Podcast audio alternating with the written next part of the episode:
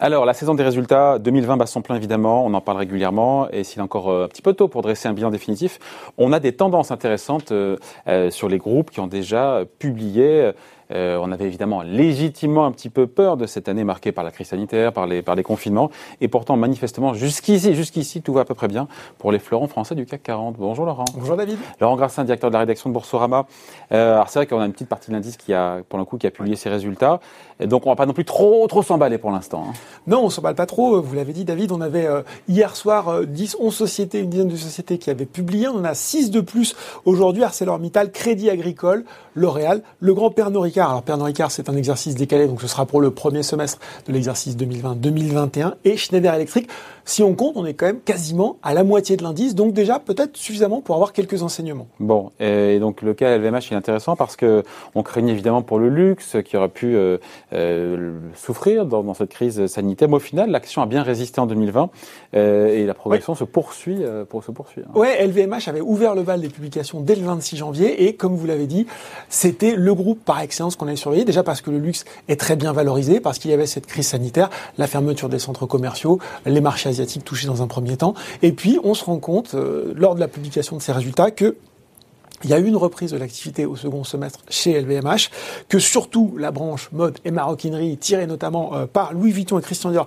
elle a bien tenu, elle a limité son repli annuel de la vie à 3%, quasiment stable, ce qui est quand même un truc assez incroyable, alors qu'elle représente, je crois, quasiment 60% mm. des profits du groupe. Euh, le flux de trésorerie, chose aussi importante pour les actionnaires du groupe, reste autour de 6 milliards, ce qui permet là aussi d'avoir un dividende de 6 euros euh, par action, en hausse de 25%, alors que dans le même temps, le bénéfice euh, annuel chutait lui de près de 34%.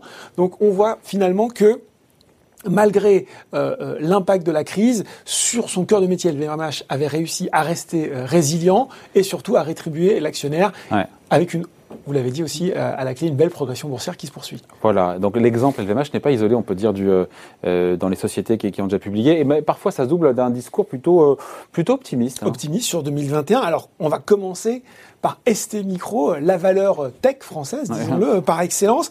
Et on regarde effectivement les comptes de ST Micro. Là, on a traversé cette année 2020 sans anicroche, un chiffre d'affaires de 10,2 milliards de dollars, une marge d'exploitation de 12,9% qui progresse hein, de 0,3 points de pourcentage, un bénéfice net de 1,1 milliard de dollars euh, qui progresse aussi de 7%. Et qu'est-ce que nous dit ST Microelectronics pour cette année 2021 Eh bien qu'il va falloir euh, augmenter, augmenter les investissements pour répondre à une accélération de la demande, en particulier euh, dans le secteur automobile et des microcontrôleurs. Pénurie de puces et de composants, voilà, de microprocesseurs. on en parle ici. Hein. On, ne parle pas de crise, on parle de pénurie et donc de monter les investissements pour un secteur qui se développe. Je pourrais vous parler de Dassault Systèmes l'éditeur de logiciels euh, bien connu qui lui a profité en fait d'une acquisition qu'il avait faite. C'était la filiale de logiciels médicaux Medidata une société qui avait été rachetée en 2019 c'était un pari à l'époque on l'avait on l'avait regardé. Et puis finalement eh bien elle a été utilisée dans la plupart des essais cliniques pour le Covid-19 donc là aussi Dassault Systèmes euh, qui aborde cette année 2021 sous de bons auspices. Euh, il s'attend à un chiffre d'affaires une croissance du chiffre d'affaires compris entre 9 et 10% à taux de change constant une croissance du bénéfice net par action entre 13 et 14 donc à la fois un très bel exercice 2020, des perspectives 2021 au beau fixe. Je pourrais vous parler aussi d'Air Liquide. Évidemment. Alors hier, le titre a baissé, David. Je ne sais pas si vous avez vu. Et pourtant, euh, et pourtant, qu'est-ce que nous a dit Air Liquide Eh bien, valeur sûre par essence du CAC 40, valeur de bon père de famille, au rendez-vous de 2020. Un résultat opérationnel courant qui grimpe, 3,6%. Un dividende en légère hausse, 2,75€ par action au titre de 2020 on pense toujours à l'actionnaire chez Air Liquide. Euh, il y a un cadeau supplémentaire qui sera une action gratuite pour 10 actions détenues. Et puis là aussi, le groupe qui dit qu'il se dit confiant dans sa capacité à augmenter à nouveau eh bien, sa marge opérationnelle et son résultat net récurrent à change constant cette année pour ces groupes-là, en tout cas, on peut se demander où est la crise. parce que je me dis que vous faites exprès, il y des, des boîtes qui vous arrangent, non? Non, alors oui, non, je sais ce que vous voulez dire. Effectivement, on pourrait regarder euh, du point de vue des sociétés peut-être plus industrielles où ça a été plus compliqué. Et c'est vrai, si on prend par exemple l'exemple de Vinci, à la fois exposé à l'arrêt complet euh, des chantiers en 2020 et qui est également exposé aux concessions, notamment dans le transport aérien, c'était la double peine avec un bénéfice net qui a, qui a, qui a perdu, je crois, 60% sur l'année.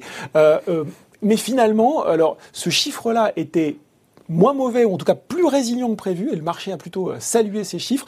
On pourrait parler de Legrand aussi, euh, qui a publié ce matin, là aussi avec un résultat, un résultat opérationnel ajusté euh, qui baisse de 12,8%. Le titre baisse ce matin, mais c'est pas énorme, 3,50. Et puis, on pourrait voir que dans les autres secteurs qu'on aurait pu penser peut-être plus exposés, ça se passe on peut parler de la publicité avec Publicis, effectivement, Publicis qui a publié. Là aussi, on, s'attendait à ce qu'avec euh, l'arrêt d'une partie de l'activité en termes de publicité en 2020, bah, ce soit vraiment euh, une catastrophe. Pas du tout. Il a finalement réussi à maintenir sa marge opérationnelle euh, autour de 16% Là aussi, il y a eu un plan de réduction de coûts. Il y a eu une filiale aux États-Unis spécialisée dans le marketing data Epsilon qui a bien porté les résultats sur le mm. dernier trimestre, notamment aux États-Unis. Donc, une adaptabilité et puis aussi des bons choix stratégiques ont été faits. Un dividende. Il faut qu'on parle des banques aussi, David. Alors, il n'y a pas de mystère sur les banques. Des résultats euh, qui sont en baisse, mm. un coût du risque qui augmente parfois fortement, mais là aussi, finalement, un discours euh, plutôt optimiste des banques pour 2021, avec une activité qui s'est stabilisée à partir du second semestre, qui commence à revenir à la normale, et surtout, David, pour les banques, le, le, la chose qui fait plaisir, c'est le retour du dividende, le retour du dividende euh, avec, avec euh, après cette année marquée par euh, finalement l'interdiction, en tout cas la forte prescription de la BCE de ne pas en distribuer. La Société Générale va distribuer des dividendes, ça, ça dégage, je crois, un rendement de, de 6%. Si elle a le feu vert de la Banque centrale européenne, la banque pense à, à la fin de l'année, au quatrième trimestre, faire un, un programme de rachat d'actions à hauteur de 470 millions, soit le montant du dividende. Euh, Crédit Agricole ce, ce, matin a annoncé un dividende très généreux, je crois que c'est 0,80 euros par action, ce qui dégage un rendement de 8%. Donc vous voyez que même dans ces secteurs que l'on mmh. croyait a priori, alors Certes, il y a effectivement euh, les stigmates de la crise se retrouvent dans les comptes, mais finalement le marché est plutôt content parce que sur cette année, la crise a été contenue, peut-être plus contenue que prévu, et surtout, il y a ce, euh, ce, ce, message plutôt positif, et puis ce retour à l'actionnaire pour 2021. Ouais, on n'est pas angélique non plus, évidemment. Il y a des résultats qui sont pas bons, notamment ceux d'Unibail. Ben voilà, là, sans, sans doute, ça, commerciaux. Euh... S'il y a un contre-exemple sur tout ce que je suis en train de vous dire, c'est-à-dire euh, soit des résultats bons et salués, soit des résultats moins mauvais, moins mauvais et salués. Là, on a Unibail Rodamco Westfield euh, qui a publié euh, ce matin et pour lequel c'est effectivement très difficile.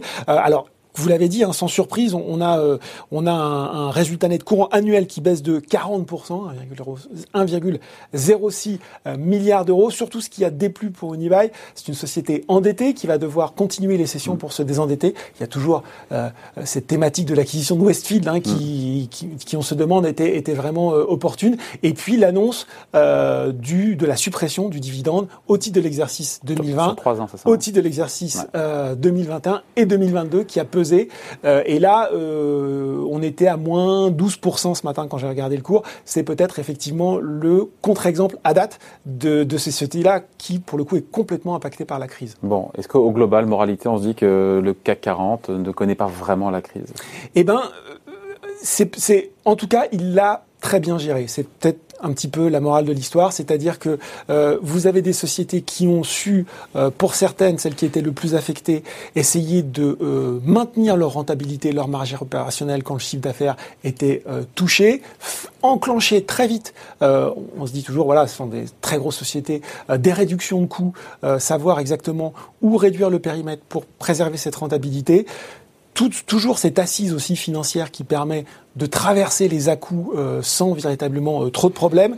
Euh, et, puis, David, bah, on l'a dit, c'est-à-dire que le message très fort tout de suite de repartir, d'annoncer des dividendes qui sont soit stables, soit en progression, donc des distributions d'actions gratuites, peut-être en ce qui concerne les banques, de nouvelles distributions à l'actionnaire en fin d'année si la BCE le permet.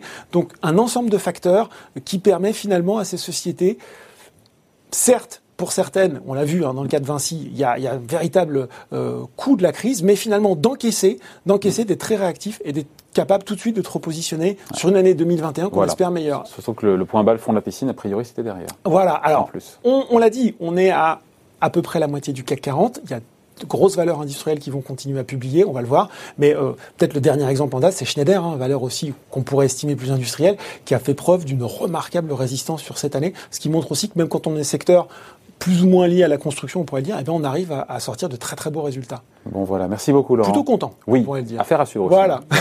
Merci beaucoup Laurent. Merci David.